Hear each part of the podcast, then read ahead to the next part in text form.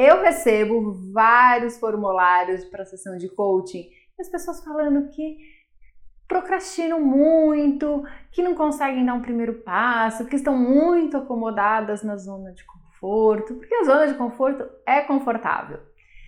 E mais, essas pessoas, muitas delas, mas muitas mesmo, elas sabem o que elas precisam fazer, só que elas não fazem.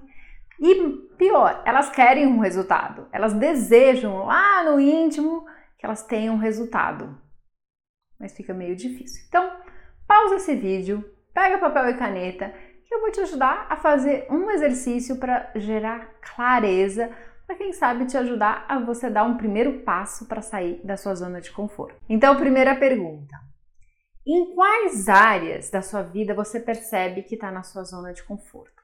Anota todas as áreas que você acredita: profissional, relacionamento, saúde, qualquer área aí. Vá anotando todas as áreas que você acredita que você está nessa zona de conforto. Segunda pergunta: se você não fizer absolutamente nada, se você continuar acomodado na sua zona de conforto, procrastinando, como vai estar a sua vida daqui um, dois, cinco, dez anos?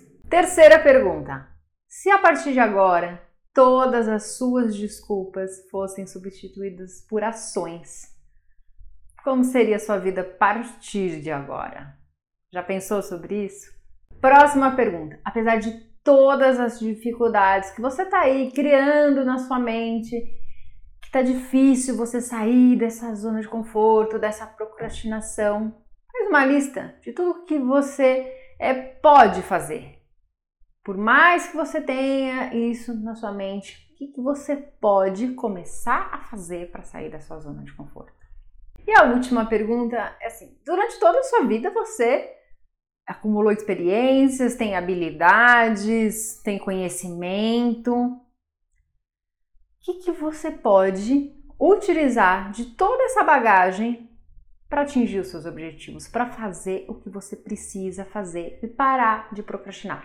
Porque nenhum coaching, nenhum terapeuta, nenhum psiquiatra, ninguém que faz constelação familiar, teta healing, numerologia, astrologia, nada disso vai conseguir fazer com que você saia da sua zona de conforto, porque você provavelmente sabe o que você precisa fazer, você só não faz.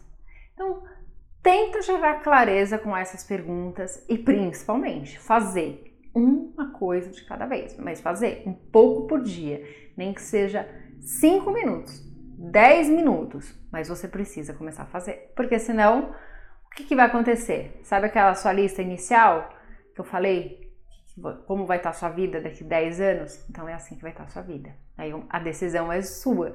Se você quer que a sua vida daqui 1, 2, 5, 10 anos esteja desse jeito ou não. Ok?